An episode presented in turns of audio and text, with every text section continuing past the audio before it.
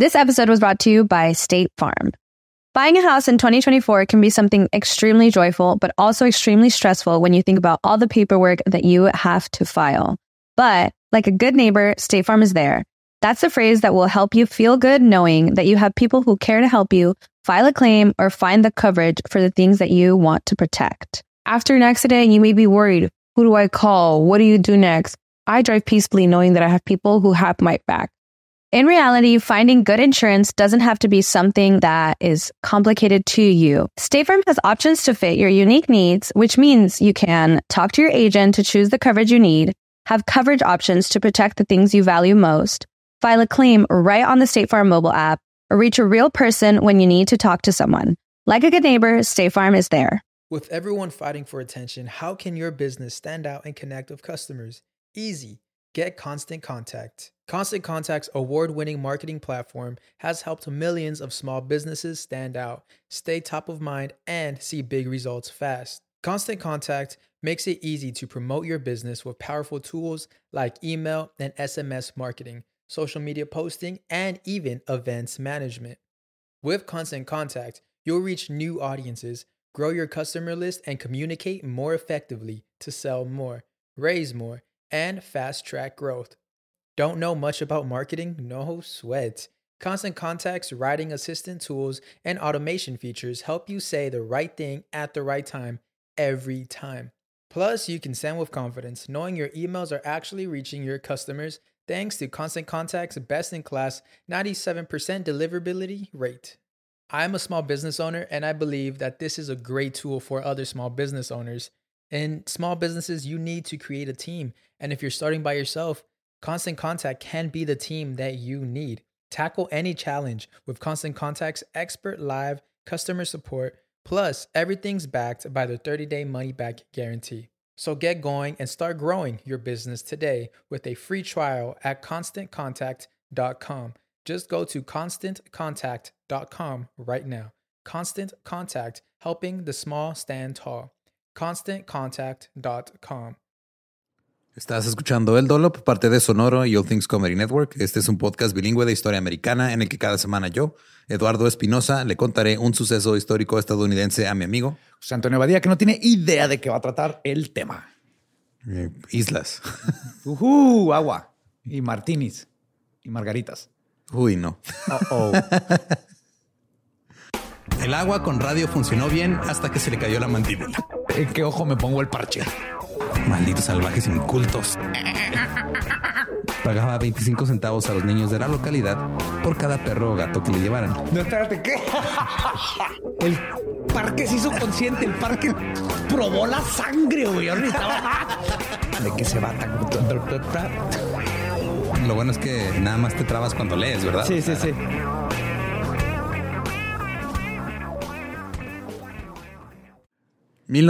...1943... Se realizó una encuesta sobre las condiciones de vida de los indios americanos en las reservas. En conclusión, deplorables.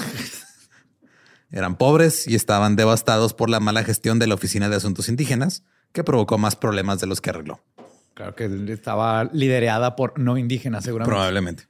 La encuesta concluyó que las tribus ya no necesitaban la ayuda de la Oficina de Asuntos Indígenas y que sería mejor que fueran independientes. Ajá. Les, ya les quitamos todo, ya no nos necesitan. Ya Sí, no hay ya. nada más que quitarles, ya van a estar bien. Y ganas. esto, esto condujo a una nueva política por parte del Congreso. Esta política fue titulada la Política de Terminación India. ¿What? Así es. Su política se llama Terminación India. Ah, what? entendí. Determinación. No, es política Terminación. de Terminación India. Nada sutil. No. Ajá, suena terrible, pero así se llama. Suena que les faltaba ahí alguien en marketing. A decirles, mm, ¿Seguro que quieres decir que tu esa producto palabra. mata? Eh, de entre 1940 y 1950 se aprobaron seis leyes otorgando a los estados jurisdicción penal sobre tribus y reservas. La terminación se presentó como algo rentable y benigna en sus efectos. Se creó para asimilar a los nativos americanos como individuos en la sociedad estadounidense, no como grupos, como individuos. Ok. O sea, te iban a quitar, ya no eras una tribu, ya eras Un un güey. Ajá. Ya no eras parte de ninguna tribu porque tu tribu ya no iba a existir. Esa es la terminación. Esa es la terminación. Ajá. Toma, ahora vas a usar dockers, crocs, te vas a ir a una oficina. O sea, así es. Olvídate el búfalo. Sí, y básicamente era la manera del gobierno de poner fin a todas las relaciones entre las tribus y el gobierno federal. Ya no quiero lidiar con esto, ya no eres una tribu, ya eres una persona y me vas a valer verga igual que todas las demás personas. Tal vez un poquito más porque eres nativo. Ajá. La idea era otorgar los privilegios y derechos de los ciudadanos estadounidenses a los nativos americanos y ya. Eso, era todo. Ajá. Lo que hizo en realidad fue acabar con la soberanía y la libertad de las tribus y con la exclusión de los indios de las leyes estatales. Porque los- las reservas indias no tenían que este, responder al Estado, respondían directamente al gobierno federal. Entonces ahora Ya, tienen que fuera su responder. propio estado. Sí, ahora tienen que responder a las leyes del Estado en el que estaban, Más. más la aparte de las leyes federales, más aparte ya no tenían todos los apoyos este, que tenían las tribus. Ya no te puedes llamar gran oso grande. Tienes que llamar Jeff. Ajá. Y ya. Y ya. Eh, y además ahora tienen que lidiar con los impuestos de los que habían sido exentos por mucho tiempo. Muchos de los que promovieron esta idea la comparaban con la proclamación de emancipación. Sí, es lo mismo, estamos liberando a los nativos, así como Yes. liberamos a los negros. ¿Verdad que les fue bien a ellos? Ustedes va igual de bien. Súper chingonzote, comprobado. Usando un informe de investigación de 1952 de la Oficina de Asuntos Indígenas, en 1953 se, se aprobó la política federal oficial de la terminación. Cito, considerando que es política del Congreso, tan pronto como sea posible, hacer que los indios dentro de los límites territoriales de los Estados Unidos estén sujetos a las mismas leyes y tengan derecho a los mismos privilegios y responsabilidades que se aplican a otros ciudadanos de los Estados Unidos para poner fin a su condición de pupilos de los Estados Unidos y otorgarles todos los derechos y prerrogativas correspondientes a la ciudadanía estadounidense. Pupilos, los están aprendiendo a ser gringos. Sí, claro, es que nosotros los están bajo nuestra tutela, lo estamos cuidando mal, entonces ahora nos vamos a dejar libres. O sea, es que esos pobres indios de ahí nomás en la naturaleza. No, no saben cómo funciona un McDonald's. No. No saben lo que es ganar el mínimo. Pobrecitos, güey. Hay que enseñarles. La resolución 108 exigió la terminación inmediata de las tribus Flathead, Klamath, Menominee, Potawatomi y los Turtle Mountain Chippewas y todas las tribus de Nueva York, Florida, California y Texas. La resolución también exigió buscar otras tribus que estuvieran listas para la terminación. Literal, estaban cazando tribus para. Sí. La terminación fue el fin de toda la ayuda, los servicios y la protección por parte del gobierno federal, así como el fin de las reservas, y todos los indios se convirtieron en ciudadanos estadounidenses de inmediato. Así de un día para otro. Sí, de un día para Despertaron otro. con caquis. Sí. Despertaron con caquis y ganas de este, invadir otros países. Y abrir un cafecito independiente. Sí, de huelo petróleo. ¿Qué me está pasando? Sorprendentemente, esto no salió bien. No me digas. Hubo un impacto negativo significativo en la educación, por ejemplo. En Wisconsin, los Menominee ahora tenían una tasa de abandono de la escuela preparatoria del 75%. Prácticamente toda una generación no tenía un título o un diploma de preparatoria. De repente, las tribus tampoco tuvieron acceso al servicio de salud indígena, que era como ellos se atendían. Oh, oh.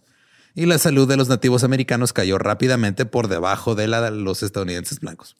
De un día para otro. Sí, así prácticamente la noche a la mañana fue de, ah, mira, ya no tenemos escuelas y nos vamos a morir. Ni escuelas ni hospitales. Ajá. Y las tribus no, tendían, no tenían industrias ni negocios a los que recurrir, pero ahora tenían que pagar impuestos. Es ya sé que no tienes trabajo eh, y no tienes industrias ni nada, pero mañana me debes el 30% de lo que Me ganas. tienes que dar 30% de esa vasija de barro que acabas de hacer. Y por cierto, este, esto es retroactivo, eh, me debes desde hace mucho. Ah, What? No fue retroactivo en todos los casos, pero algunos Pero- estados sí quisieron hacerlo retroactivo. Nada más por chingar. Por ajá. Eh, la salud de, perdón, las tribus no tenían industrias, tenían que lidiar con un aumento en impuestos y también tenían un, chingo de desempleo. Las tribus este, terminadas cayeron rápidamente en la pobreza. También se puso fin al apoyo federal de la mayoría de los servicios públicos, la policía y los departamentos de bomberos en las reservas. Entonces, te quemaba algo, ya no tenías este, bomberos porque no tenías este, para pagarle los impuestos que, Que te dan acceso a los bomberos. bomberos. Un desmadre.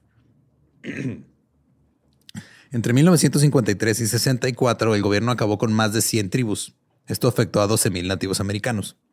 Y además, más de un millón de hectáreas de tierras, que, de tierras perdón, que estaban en fideicomiso fueron retiradas de su estado protegido y fueron vendidas a no nativos. There we go. Otra vez, güey. Otra vez les quitaron sus tierras. Sí, lo poquito que les quedaba, güey. Qué, qué- qué bonita forma de protegerlos. Y por cierto, las tribus inicialmente seleccionadas para la terminación eran las tribus que tenían más terrenos y más éxito Ah, mira. económico en los Estados Es pura Unidos. coincidencia, pero en, en el mundo. Ajá. Entonces pasa este tipo de cosas. Cada rato pasa que Sí, sí, hay- sí. el gobierno ve que alguien está yendo chido y dice, oye, ¿y si los chingamos? Y si, y si nos dan una parte de lo que traen, sí. Por su bien. Claro, por su bien. Y esto generalmente era por los recursos naturales que controlaban en sus terrenos.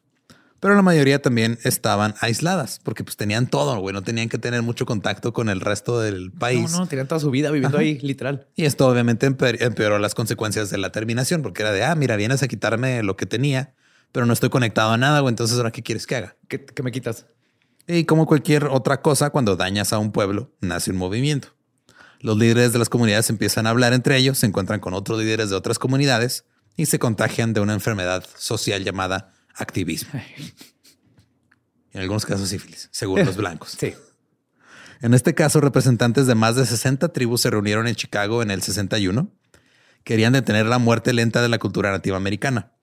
Querían también formular una agenda política india y hicieron una declaración de principios compartida. Los 700 nativos americanos que se juntaron idearon y emitieron una declaración de propósito indio. Un fragmento de este documento decía, cito, nosotros, el pueblo indio, debemos regirnos por principios de manera democrática con derecho a elegir nuestra forma de vida. Dado que nuestra cultura india está amenazada por la presunción de ser absorbida por la sociedad estadounidense, creemos que tenemos la responsabilidad de preservar nuestro preciado patrimonio.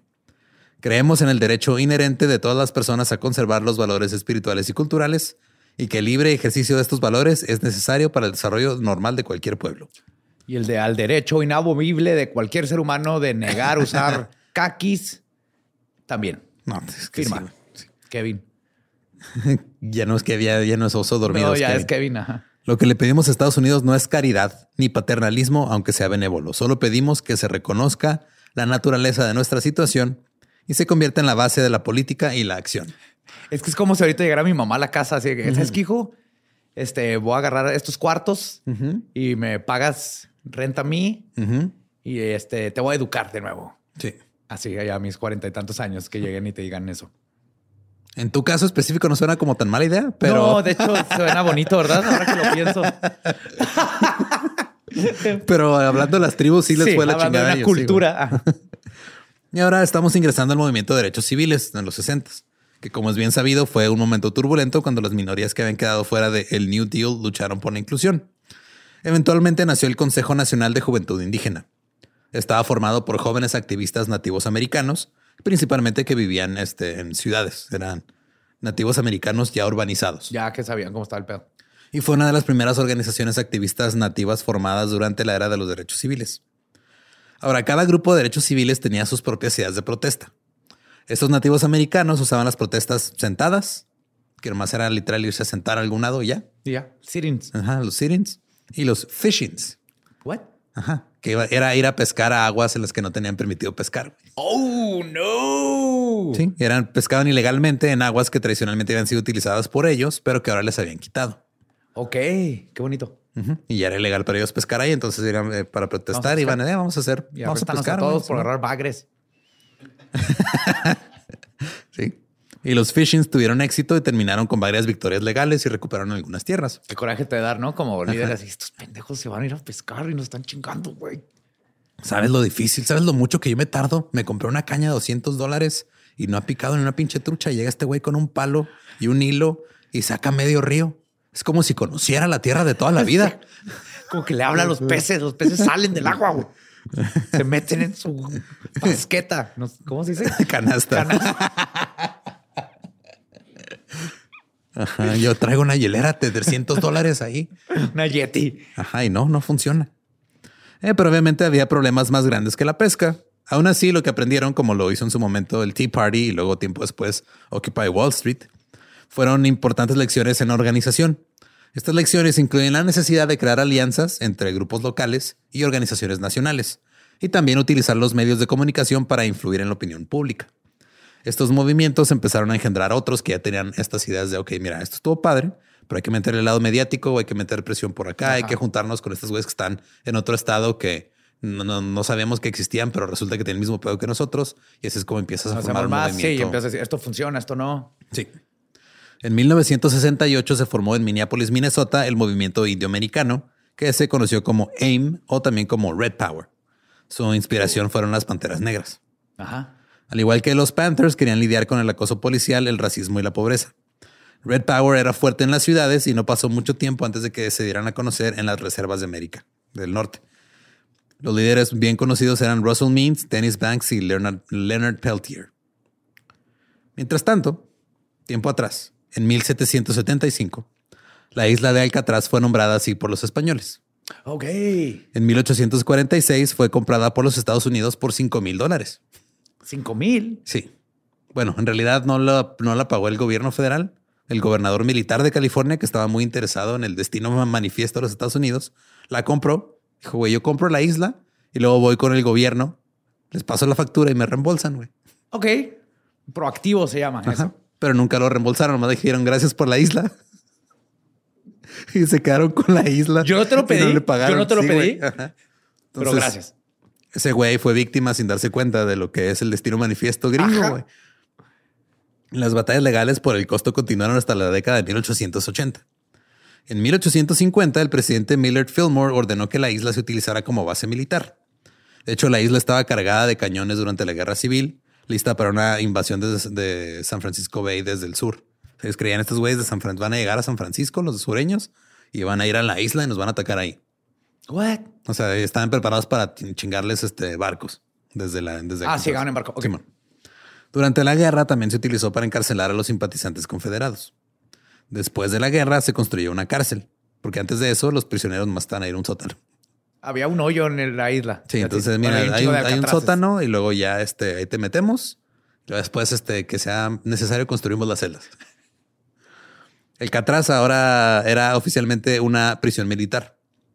Entre los encarcelados había muchos indios americanos. El grupo más grande de, eh, era de 19 hombres de la tribu Moki Hopi en la década de 1870. Los nativos americanos serían retenidos ahí hasta principios del siglo XX, cuando la guerra hispanoamericana estaba en pleno apogeo en 1898 y había 450 prisioneros.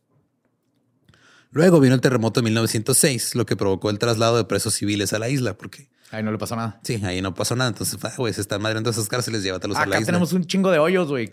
Tú caile. La prisión fue desactivada como prisión militar en 1933 y entregada a la oficina de prisiones.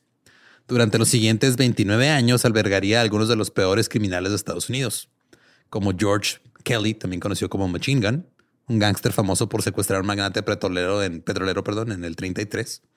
Bumpy Johnson, un mafioso de Harlem. Verga, los nombres de antes. Sí. Mickey Cohen, que era un gángster boxeador.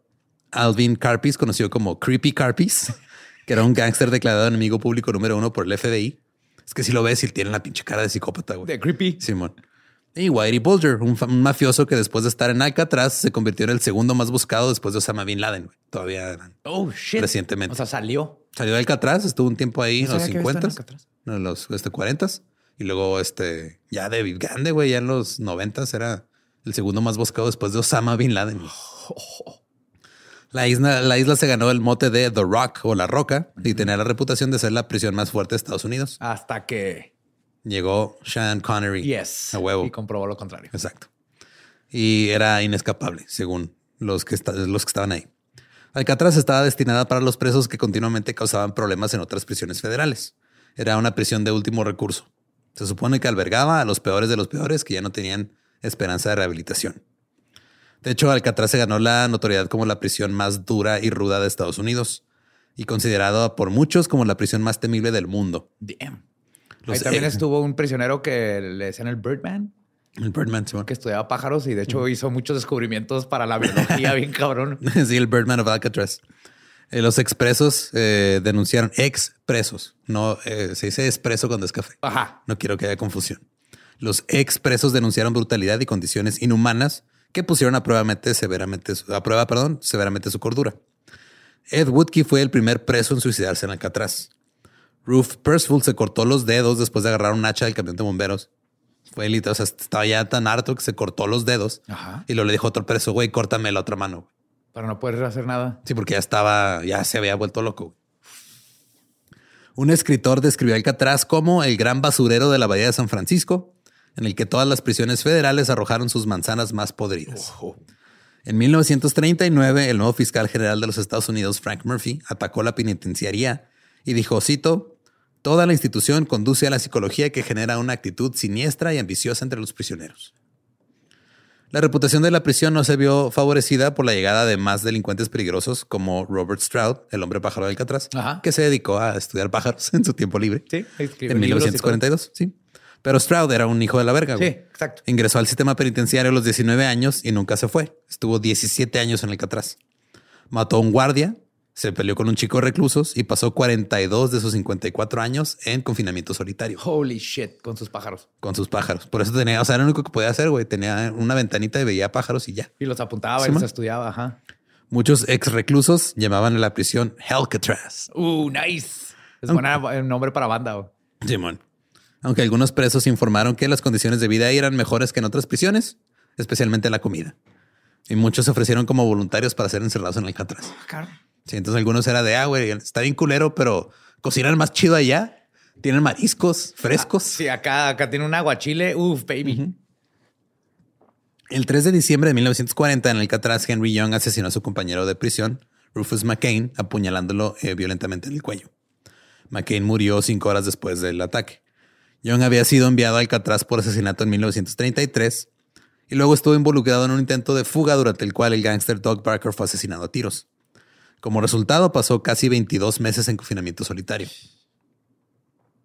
Young fue a juicio en 1941 y sus abogados afirmaron que su cliente no podía ser considerado responsable del asesinato, ya que fue sometido a castigo cruel e inusual en la prisión por parte de los guardias. Y lo volvió loco. Ajá. Y el juicio desacreditó aún más a la prisión. Finalmente, Young fue declarado culpable de homicidio involuntario Y su sentencia de prisión solo se extendió por unos pocos años. O sea, hasta el mismo juez dijo, güey, se están pasando de verga los guardias en el Y Alcatraz. no es su culpa que Sí te mamaste, todo- pero vamos a decir que Ahí- estabas en, en circunstancias extenuantes. Exacto. En la década de 1950, las condiciones en Alcatraz habían mejorado un poco. A los reclusos se les permitían un poquito más de privilegios. Ya los dejaban tocar algún instrumento, ver películas los fines de semana, pintar, Qué escuchar el radio. en la cárcel y hay un prisionero con un pinche tuba o aprendiendo el saxofón. Sí, empieza a sacar un güey la guitarra, güey. ¡Cállate a la verga! Saca un güey la guitarra y empieza a cantar Lamen- Lamento Boliviano. Ahí sí no hubieran condenado a Young más tiempo, güey. Si No. Se hubiera sido. Si deja de estar cantando Wonderwall. El estricto código de silencio, porque ahora no podías hablar. güey. Se relajó, ya podías hablar o este, susurrar. Sí, es que no se ciertas comunicar ni entre ellos Sí, en celdas. Sin embargo, era todavía eh, por mucho la prisión más cara de los Estados Unidos. O sea, más o menos se gastaban 10 dólares por recluso, eh, mientras antes se gastaban 3 dólares por recluso en Oh. otras prisiones. Pues sí, este tiene playita Este, y todo. Sí, por creo que era por semana. No me acuerdo algo, algo así era el número. Pero el punto era que era tres veces más cara que todas las prisiones. Este, y todavía era percibida como la cárcel más extrema. Porque de hecho, este, un informe en el 59 indicó que la instalación sí, era tres veces más costosa de mantener porque había mucho deterioro estructural, porque estás expuesto a la niebla salina, güey, Ajá. que te chinga todo, lo corroe y tienes que reparar todo. Imagínate barrotes de hierro en todos Sí. lados. Con sal. En el 59 te necesitaba una reparación de 5 millones de dólares. Las reparaciones importantes comenzaron en 1958, pero en el 61 los ingenieros dijeron, este pedo ya es una causa perdida. Ya le metimos lana, ya no queremos meterle más. Ya. El fiscal general Robert F. Kennedy eh, presentó planes para una nueva institución de máxima seguridad en Marion, Illinois. En junio de 1962, los reclusos Clarence Anglin, John Anglin y Frank Morris escaparon Uh. de la penitenciaria federal de Alcatraz a la última hora de eh, la noche del 11 de junio o temprano en la mañana del 12 de junio. Se metieron en sus camas, eh, pusieron cabezas este, de papel maché Ajá. Pintadas. pintadas y todo que medio se parecían a ellos. Con su cabello que agarraban Sí, de los pedacitos de cuando iban al barber. Y escaparon del edificio principal de la prisión a través de conductos de ventilación y un corredor de servicios públicos sin usar. Partieron de la isla a bordo de una balsa inflable improvisada. Y un cuarto conspirador, Allen West, fracasó en su intento de fuga y se quedó en la isla. Cientos de pistas fueron seguidas por la Oficina Federal de Investigaciones y las autoridades locales, pero nunca ha surgido evidencia concluyente que indique que este, fueron exitosas o fallaron. Hay una carta que mandó uno de ellos al FBI diciéndole. Que sí llegó. Yo sí creo que llegaron, pero les da pena decir que Sí, es un pedo así de que hay, hay muchas, hay mucha evidencia o cosas que han salido co- como con el pedo de los que se quedaron en el mar con los aviones, pero que las autoridades dicen, pues es que no podemos comprobar que sea verdad. Y no les conviene comprobarlo porque de- sí se nos escapó alguien de la cárcel donde no se escapa nadie. En y por eso en 1979 el FBI concluyó oficialmente sobre la base de pruebas circunstanciales y la preponderancia de la opinión de expertos que los hombres se ahogaron en el agua antes de llegar a tierra firme. Pedo. Eso de dice. pedo. Ahí están todavía ahorita. Está bien frío San Francisco, la playa, güey. Está bien culero el agua ahí. Está horrible, entonces se murieron. Y Entonces luego ahorita aparte están- a San Francisco, güey, y Sí. está lleno ahí de hobos con crack. Ajá. Y con ideas muy extrañas, Ajá. como la libertad sexual y así. Durante sus 29 años de funcionamiento, la penitenciaría afirmó que ningún preso logró escapar. Un total de 36 prisioneros hicieron 14 intentos de fuga. Dos hombres lo intentaron dos veces. 23 fueron capturados. Seis fueron asesinados a tiros durante su fuga. Dos se ahogaron y cinco figuran como desaparecidos y presuntamente ahogados. Entre Ah, ellos cinco. estos tres. Ajá. Ajá. Simón. Ahora, ya que tenemos contexto de Alcatraz, el escándalo de la fuga de 1962, combinado con todos los problemas estructurales y la operación costosa, llevó al cierre de la prisión el 21 de marzo de 1963. Mientras tanto, Belva Cotier, una trabajadora social que era miembro de la tribu Rosebud Sioux, que vive en el área de la Bahía de San Francisco, leyó un artículo sobre la penitenciaría federal de Alcatraz siendo cerrada y que la propiedad sería entregada a la ciudad de San Francisco. Cotier se recordó un tratado que se llama el Tratado de Fort Laramie de 1868. Este tratado entre los nativos americanos y el gobierno federal establecía que los nativos podían apropiarse de tierras que fueran excedentes de la federación. Si te sobraba tierra, tú como nativo americano puedes decir, ah, güey, pues no la estás usando, dámela a mí. Oh, snap. Querían que nos educáramos en sus leyes. Ajá. There you go, baby. Belva Cotier y su primo Richard Mackenzie localizaron una copia del tratado y propusieron que si la propiedad de Alcatraz era tierra excedente del gobierno, pues que los Sioux la reclamaran. Ella planeó y organizó una ocupación y una acción judicial para obtener el título de propiedad de la isla. El 8 de marzo de 1964, un pequeño grupo de Sioux se manifestó ocupando la isla durante cuatro horas. Todo el grupo estaba formado por unas 40 personas, entre ellos fotógrafos, reporteros y Elliot Layton, el abogado que representaba a la gente que hacía este tipo de rec- reclamos de terrenos. Ahora, según Adam Fortunate Eagle, Yes. Adam Águila Afortunada, esta manifestación fue una extensión de eh, el, el- el- todo el movimiento mediático o el teatro, teatro callejero, como decían ellos, ya predominante del área de la bahía, que se usaba para crear conciencia. O sea, ellos sabían que era un pedo de que ni de todo nos van a hacer caso, güey, no nos van a dar la isla. Lo que queremos es que la gente se entere de lo que le está que pasando. Claro, mediático. Sí. Entonces, los activistas Sioux estaban dirigidos por Richard Mackenzie, Mark Martínez, Garfield Spotted Elk, Virgil Standing Elk, o sea, el alce moteado y el alce este, Parado. parado. Sí. Walter Mintz y Alan Cotier. Cotier actuó como portavoz de la manifestación y afirmó que era pacífica y que era de acuerdo con los derechos del Tratado Sioux, lo cual era cierto, güey. Sí. Y estaban ahí en el, rop- en, en el Congreso así, Johnson. Sí, maldita sea. Deseamos demasiado bien. Ahora, los manifestantes están ofreciendo públicamente al gobierno federal la misma cantidad este, de, de que el gobierno les había ofrecido inicialmente, 47 centavos por acre. Esto equivalía a 9 dólares con 40 centavos por toda la isla Nueve dólares. What? o 5 dólares con 64 centavos por los acres utilizables. Ah, no cuentan los peñascos y Sí, eso. sí, aceptamos que, "Ah". 9 dólares 40 por toda la isla, pero en realidad, o sea, vale 5 dólares con 64 centavos porque casi dos tercios de la isla es lo que este, no se, se puede usar nada más. güey. Pero sabes que hoy vendí unos bagres. Vamos a comprarte toda la isla, güey. Vamos a nueve, diez. Vamos a redondearlo en diez, cabrón. sí, güey, ¿para qué nos andamos con mamadas? Mira, andamos dadivosos hoy. Ajá. Cotier también declaró que el gobierno federal se le permitiría mantener el uso del faro de la Guardia Costera ubicado en la isla. Si vamos a hacer buena onda, no nos vamos a cobrar renta, güey. Ustedes No. sigan usando. Por el bien de los navegadores. Los manifestantes se marcharon cuando fueron amenazados de que serían acusados de un delito grave, este, de allanamiento y Terreno federal, cosas. Este incidente resultó en una mayor atención de los medios a las protestas de los pueblos indígenas en el área de la bahía.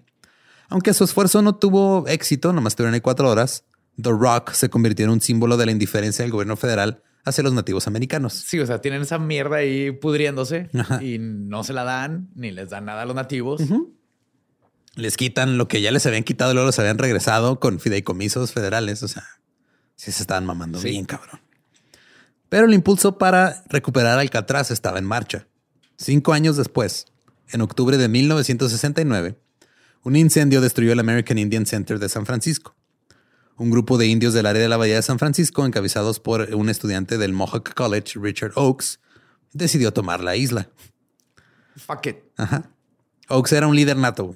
Era apuesto, carismático, era un orador talentoso, siempre andaba acá de grillero, inspiraba a todos con sus discursos. Y debido a que había tantas tribus como parte del grupo, en vez de nombrarse como una tribu o como dijeron, ¿sabes qué? Somos los indios de todas las tribus. Nice. Indians of all tribes. El 9 de noviembre de 1969, una docena de indios fueron a Alcatraz y reclamaron la isla en nombre de todas las tribus americanas. Uf.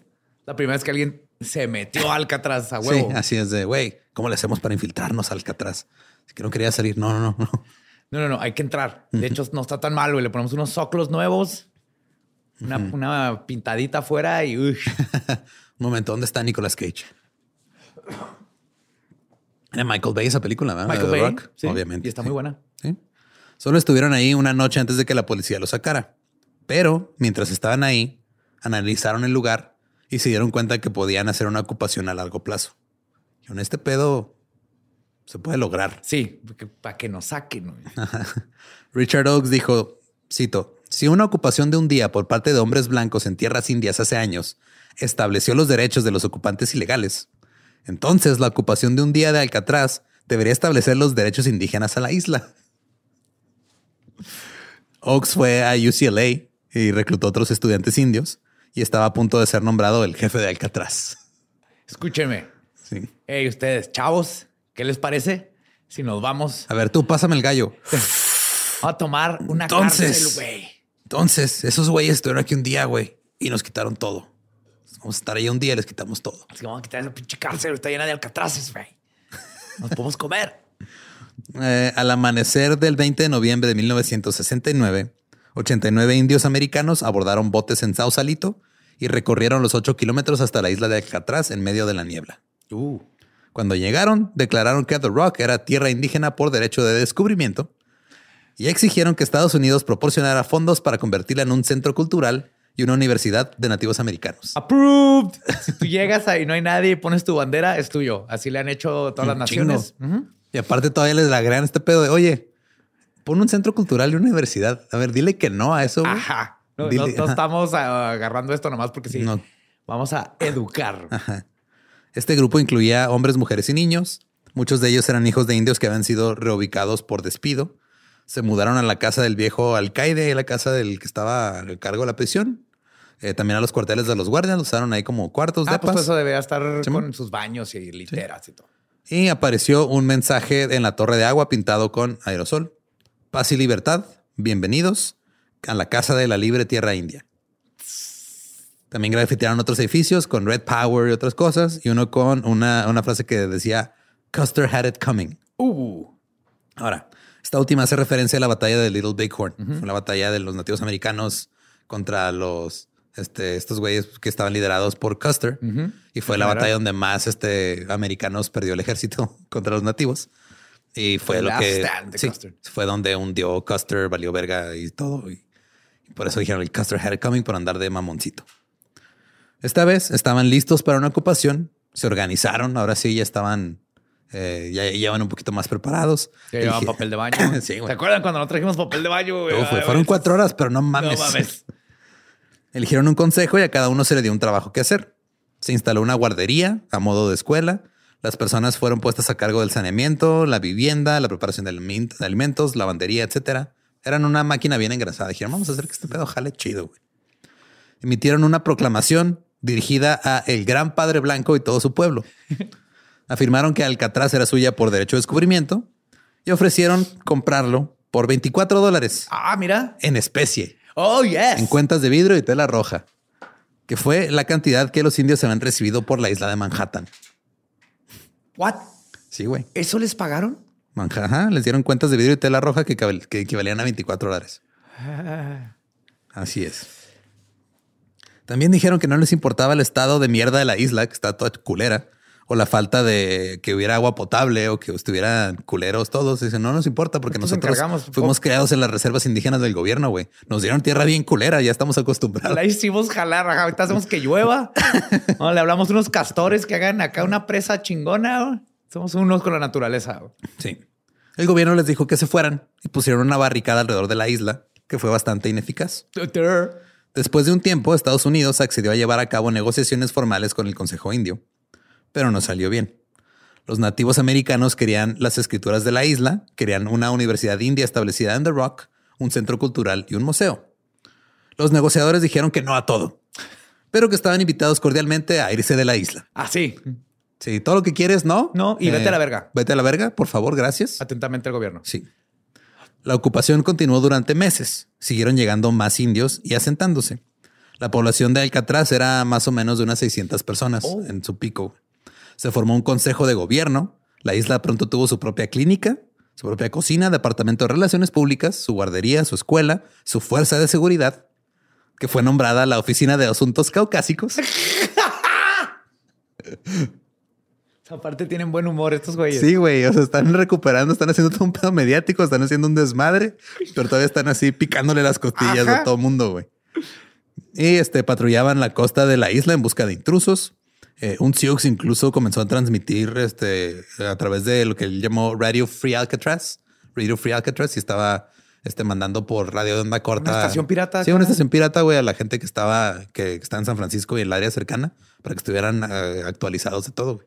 Ayer vi un fantasma en una de las cárceles y comimos al, alba, alcatraz. Vi a un un, pelícano. vi un fantasma de alguien viendo pájaros. Birdman of Alcatraz. Está bien rara la historia. Ese güey está bien chida también. güey. Sí, sí. De hecho, en leyendas quiero hacer el alcatraz. Sí, todo eso. Digo, además lo resumí en bien poquito, pero hay un Hay un desmadre. chorro, nomás de lo que era más el escape. güey. Simón. Otros apoyaron la ocupación enviando suministros desde una base que se instaló en el muelle 40 de San Francisco. Pedían donaciones, este, productos enlatados, les mandaban ropa y dinero. Incluso celebridades como Anthony Quinn, Merv Griffin y Jane Fonda visitaron The Rock para dar su apoyo. Don Anthony Quinn. Anthony Quinn fue allá a ver qué pedo. Fue de, "Eh, ¿qué, qué tranza? ¿Cómo andan? Este, ¿necesitan algo? Ahí les traigo copias de, mi- de mis películas, pósters firmados. Este, Qué chingón. eh, de hecho, la banda Creedence Clearwater Revival Sí, sí, motherfucking R. ajá, les donó un bote, güey. Que obviamente lo llamaron Clearwater. Yes, yes. Todo estaba mejorando al cumplirse un mes y medio de la ocupación, pero con el nuevo año llegaron los problemas. La vida en la isla comenzó a cambiar porque se fueron a finales de noviembre, güey. Y para enero, muchos de los que eran estudiantes universitarios Tienen que regresar al semestre. Ajá, tenían que regresar a la escuela güey. y fueron reemplazados por otros ocupantes. Algunos de estos otros ocupantes también eran nativos americanos, pero muchos comenzaron a ser reemplazados por no indios, Sí, ya. mayormente vagabundos y hippies. Es lo que iba a decir. Sí, tiene sentido, of course, güey. ¿Qué pedo, güey? Hay una isla, cabrón. Sí, No güey, tienes no que mames. trabajar. Es una comuna, güey. Es una comuna. Todos trabajamos Sí. juntos, güey. Y ahí, ahí, pues, no tienes que hacer nada. Un chingo, puedes fumar mota, güey. Porque el gobierno ahí no nos hace nada, güey. Yeah. Sí. y hay fantasmas, güey. Y los hippies en su infinita sabiduría empezaron a arruinar las cosas. Estaban ahí para vivir sin pagar renta en lugar de luchar por los derechos de los nativos. Claro. Entonces llegaron a ser un estorbo, güey, más que nada. Es muy bonito su este, amor libre y todo, pero aquí sí era como que, güey, Hay, hay algo más acá. Sí, hay ajá, responsabilidades. Sí, o sea, es- es- quédate allá protestando Vietnam, güey. Este, nosotros estamos protestando otra cosa, güey. Cuando arreglamos estos pedos, fumamos mota juntos, no hay problema. Exactamente. Sí. Es más, conoces el peyote, Uf, deja que te lo presente, cabrón. pero ahorita dame chance, güey. Richard Oakes dijo, cito, nuestros pro- mayores problemas son los fotógrafos independientes y los hippies. Se quedan, se comen nuestras provisiones y luego se van. Como ratones, güey. Le pusiste la trampa de hippie, güey. Con un chingo de peanut butter, con chetos abajo de esa caja, güey. Ya cayeron más, hay que ahogarlos. Oh, no mames, mamas and the papas, güey. ¿Ya viste ese disco? Lo atrapan. Eh, las- eh, entonces también se quejaban los nativos de que estos güeyes iban a hacer su desmadre, se iban de la isla y dejaban un cagadero y se tenían que limpiar. Como Woodstock, güey. Ajá. Las drogas y el alcohol, originalmente prohibidos en la ocupación, eh, ahora estaban en todos lados.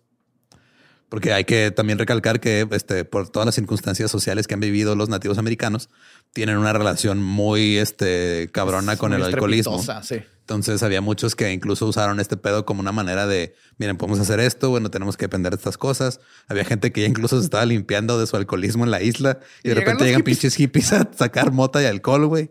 Sí, es Desmadre. triste. Pasa igual con los nativos mexicanos aquí con, Sí, sí. con los rarámuri, güey, por las circunstancias. se refugian en el alcohol. Eh, los hippies trajeron consigo las drogas y todo lo que conlleva consumir drogas. Luego, eh, la tragedia cayó el 5 de enero. La hijastra de Oaks, de 13 años, se cayó de tres pisos y falleció. Oaks, que era el jefe de Alcatraz y su esposa, abandonaron la isla después de esto. Y ahora había facciones de activistas que estaban ahí mismo en la isla, pero luchando por el control. Oh my God. Sí, guerra líder- civil. El líder se había ido. Y esto era más o menos lo que quería el gobierno, güey. Dejarlos que Ajá. solitos. Tan pronto como supieron que los indios se habían apoderado de Alcatraz, los federales decidieron adoptar una posición de no interferencia. Se le dio la, la orden al FBI de que se mantuviera al margen. Se le dijo a la Guardia Costera que también estuviera ahí nomás revisando de lejos. A todos se les dijo que dejaran a los indios ahí. Ellos estaban esperando que este pedo colapsara solo. Ah, yep. Y las negociaciones no eran más que parte de este juego de espera. En realidad no iban a negociar nada. No, era nomás hacerse güeyes para que pasara el tiempo y Sí, sabían que eventualmente metían unos 20 hippies con unos discos de Beatles en una catapulta, pum, Sí. se los avientas y vale madre. Aunque tiempo después, en un momento hubo negociaciones secretas y a los nativos americanos se les ofreció parte del fuerte Miley que está en San Francisco, pero esto fue ya en los 70 mucho tiempo después. La gente de la isla llevaba tanto tiempo ahí y cuanto más tiempo estaban ahí, más querían eh, que se les diera lo que estaban pidiendo. Ya les güey. empezó a gustar. Sí, fue güey neta. O sea, queremos, queremos que nos den el pinche las escrituras de la isla, que se arme la universidad y que se arme el museo y todo. O sea, no nos vamos a ir de aquí, güey. O sea, ese pinche hippie no sabe qué pedo, pero, pero mira, aquí está. Y aquí estamos, queremos aprender.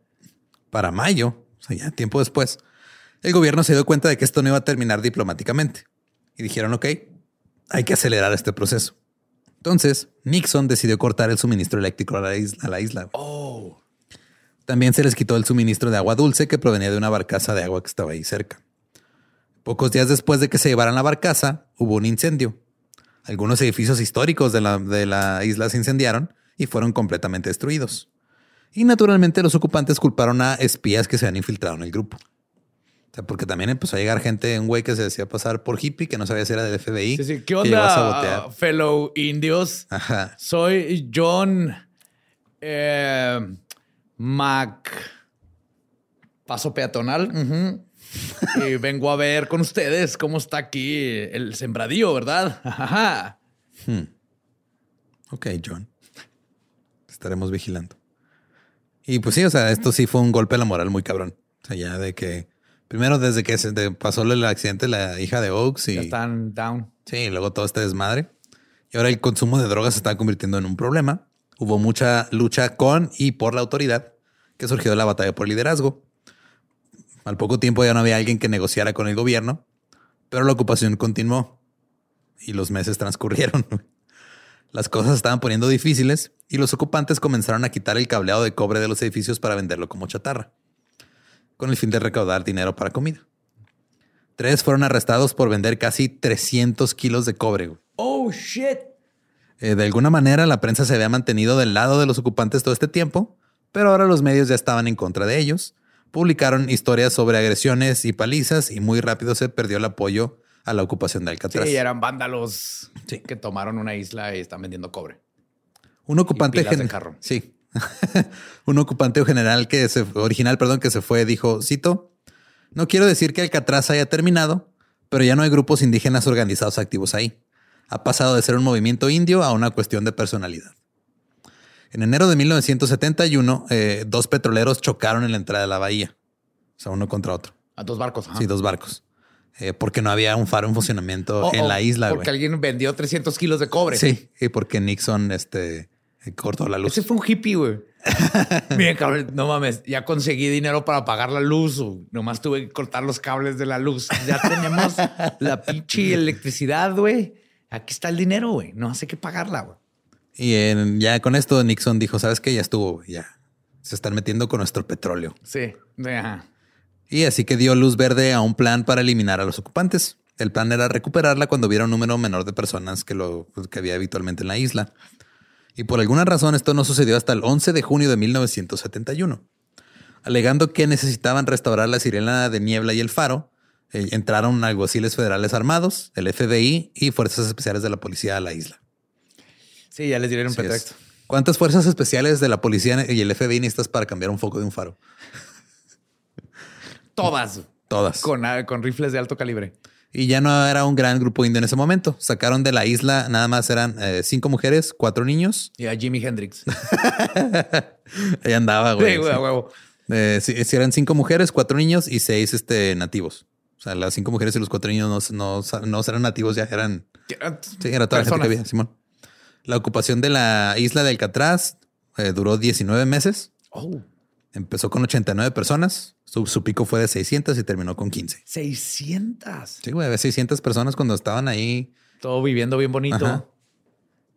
Ahora, a pesar de que esto claramente se convirtió en un fiasco, especialmente eh, por culpa de eh, los hippies y los fotógrafos independientes, eh, sí tuvo un Hipsters y hippies, güey, Sí, güey. básicamente. sí tuvo éxito Vamos a en un tomarle foto a gente pobre, güey, ahí en Alcatraz. Sí, güey, estoy haciendo mi tesis en UCLA. Mi papá me está pagando la universidad, güey. Mi papá, sí, tu papá, el que es este dueño de medio San Francisco, ese mero, Ese güey. mero, güey. Hay un chorro de indígenas, güey. Les toman fotos, güey. Los ponen para mi exposición del de fin de semestre, güey. Eh, Sí, o sea, a pesar de que hubo fallas, eh, sí tuvo un éxito de nivel mediático. Eh, no se trataba tanto de las demandas de obtener la escritura y establecer el centro cultural y todo, sino se trataba de llamar la atención y hacer que los estadounidenses entendieran la difícil situación de los nativos americanos y que la gente entendiera que los nativos merecían su derecho a la autodeterminación. Claro. A que el gobierno no llegara a decirles, oye, te quité todo, ahora te voy a quitar también tu identidad. Ajá.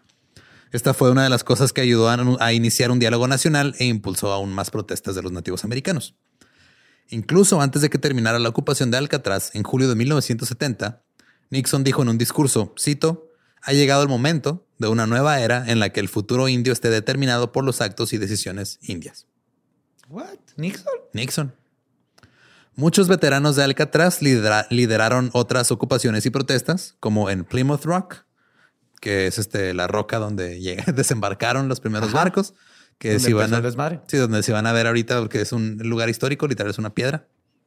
Y ya. ¿Y ya? Es una piedra, güey. Pero es no una pusieron... piedra como este tamaño, o sea, es una piedra como el tamaño de la mesa y está así como que rodeada de unos barandales. Pero en una tiendita, ¿no? Tiene que haber una tiendita. Obviamente hay un gift shop, Yes, pero está, ahí está Plymouth Rock, es así. o sea, te pones a buscar y es literal vas a ir a ver una piedra. Sí me imaginaba algo más grande. Entonces, si no, te, si no te interesa la historia y todo lo que conlleva con eso, literal nomás vas a, ver, vas a ver una piedra. Ajá, y ya. sí, de seguro pusieron esa cadena para que la gente no se pegue en la piedra o que se pegaban. Simón. También fueron a Mount Rushmore. Eh, Se manifestaron en la oficina de asuntos indígenas y en muchos lugares. que Rushmore era sagrada. Sí, lo llegaron a ponerle las caras, de, los estos güeyes. blancos. Estuvo bien culero. Y ni siquiera terminar el proyecto porque se supone que iban a hacer cuerpo completo, güey. Sí, nomás fue madrear una Sí, estructura. o sea, aparte de que madrearon sagrada. la estructura sagrada indígena, madrearon el ecosistema bien culero, güey. Yep. Es un desmadre. Eh, y el gobierno de los Estados Unidos adoptó por fin la política de au- autodeterminación india. Porque después de todas las protestas dijeron, ¿sabes qué? Si nos mamamos con lo de la terminación, entonces ya mejor que ellos hagan su pedo. El gobierno devolvió millones de hectáreas de tierra indígena y aprobó más de 50 propuestas legislativas que respaldan el autogobierno tribal, que se sigue haciendo hasta la fecha. Entonces me estás diciendo que un grupo indígena bien organizado, con ideales y humor, Sí. lograron un cambio bien cabrón. Los hippies llegaron a desmadrar todo. Sí. Ok. Ok, Es nomás que- para apuntarlo ahí en mi libro de historia. estorbaron, güey. Sí. Más llegaron a estorbar. O sea, en el tanto el movimiento de derechos civiles este, de los 60 hubo muchos hippies que hicieron cosas bien vergas, Ajá. pero hubo muchos que también Que estorbaron. nomás- sí, sí, es que se les, se les la parte de responsabilidad. Sí, man. Eh, las, pro- las protestas que comenzaron durante ese tiempo, que llevaron a la ocupación de Alcatraz y muchas otras acciones, crearon un movimiento político de nativos americanos que continúa hasta el día de hoy. Porque todavía hay problemas, todavía tienen este, pedos. De hecho, una de las cosas que yo no sabía, me enteré hasta hace unos dos años, cuando eh, antes de la pandemia, cuando iba al casino acá de Nuevo México. El de los tiguas. Simón, el de los, no, el de los mezcaleros. Mezcaleros. Ajá. Simón. Eh, yo no sabía que no podían, este, o sea, me había dado cuenta que no había apuestas de, de eventos, de deportes y eso en, en los casinos este, nativos, Ajá. pero no sabía que era porque estaban prohibidas, güey. ¿Cómo? Pueden cualquier gambling, pero no puedes apostar en, Sí, en o sea, deportes. tenían, tenían juegos de azar, pero no, no tenían este autorizado este, ¿Por qué? en deportes ¿Que por no nomás por una pinche este, prohibición de sí, puedes abrir casinos, hacer dinero y todo, pero está, o sea, era nomás por quitarles algo, quedarse con algo ellos, güey. Ya.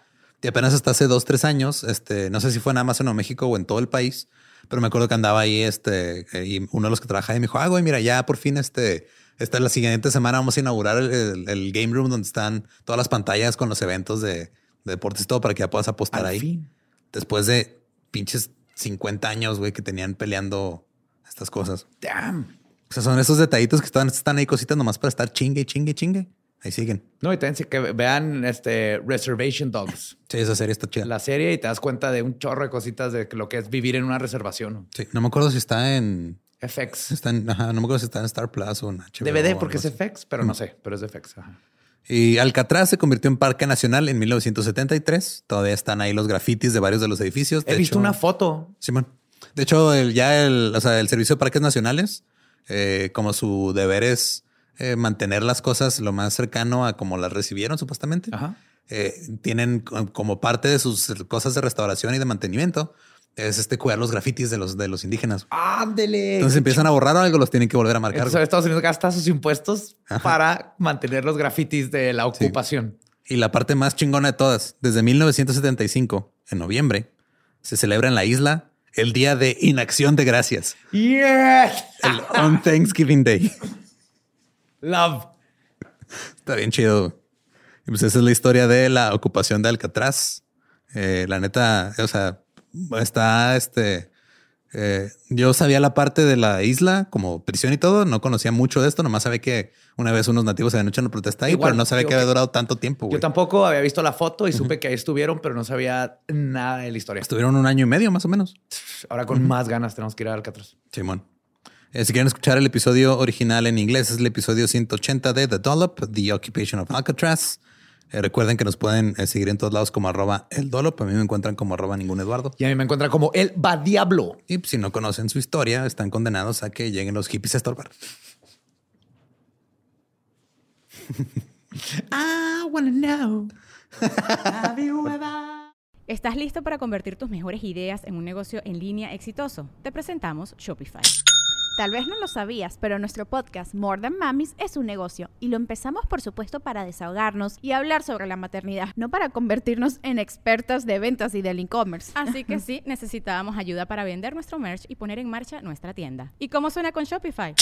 Llegó otra venta. Shopify es la plataforma de comercio que está revolucionando millones de negocios en todo el mundo. Ya seas un emprendedor desde tu casa o desde donde sea, Shopify es la única herramienta que necesitas para iniciar, administrar y hacer crecer tu negocio sin dificultades. Con Shopify puedo gestionar pedidos, envíos y pagos desde cualquier lugar, brindándote toda la información y estadísticas de tus ventas al detalle. Regístrate para un periodo de prueba con tan solo un dólar al mes en shopify.com barra sonoro, todo en minúsculas.